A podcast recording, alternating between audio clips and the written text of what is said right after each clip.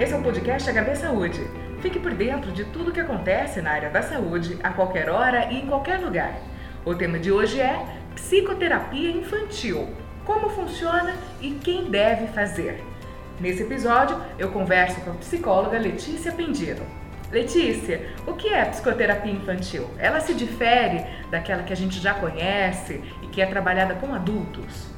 A diferença entre a psicoterapia infantil e a psicoterapia com adultos são as estratégias. Dentro da terapia cognitivo-comportamental, do qual é a minha abordagem, ambos nós trabalhamos com técnicas, né? E o nosso principal objetivo é trabalhar com foco no comportamento, no pensamento, no sentimento. Então, seja com crianças ou com adultos, nosso objetivo é o mesmo, as ferramentas que são outras. Existe uma idade mínima é, é indicado para qual tipo de criança, em qual faixa etária? De 0 aos 3 anos, nós costumamos fazer um trabalho de orientação para pais, onde os pais participam do tratamento. Então, onde essas orientações vão ser trabalhadas com os pais para eles poderem praticar em casa. Por que isso? Porque a literatura ela mostra pra gente que a percepção, que, a, que, o cognitivo das crianças, eles vão amadurecendo após os 3, 4 anos. E aí eles se engajariam muito mais dentro das terapias. Então, a partir dos 4 anos, a gente passa a envolver as crianças no atendimento.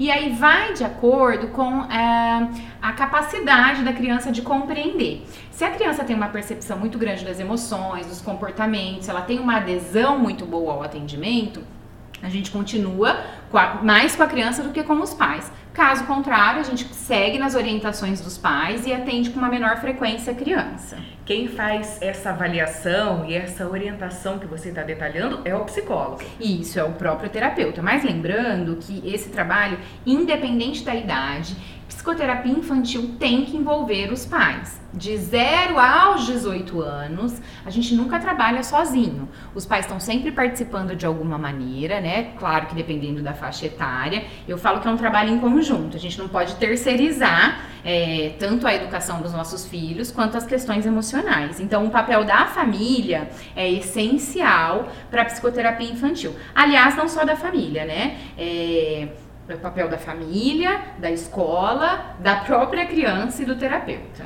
E aí a psicoterapia infantil, é, ela é realizada periodicamente a cada semana, 15 dias. Como é que esse tratamento é identificado?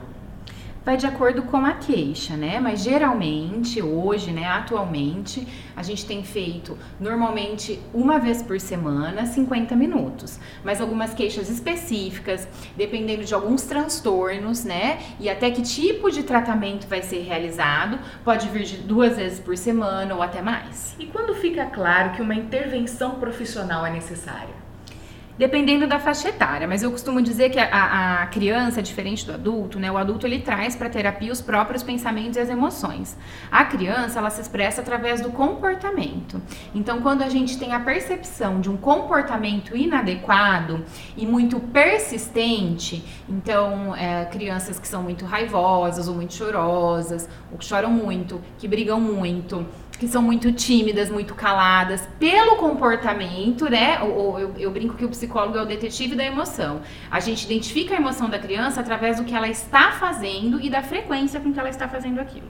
E é necessário ter, por exemplo, uma queixa ou a psicoterapia ela pode ser indicada para crianças que não necessariamente têm algum comprometimento, algum transtorno.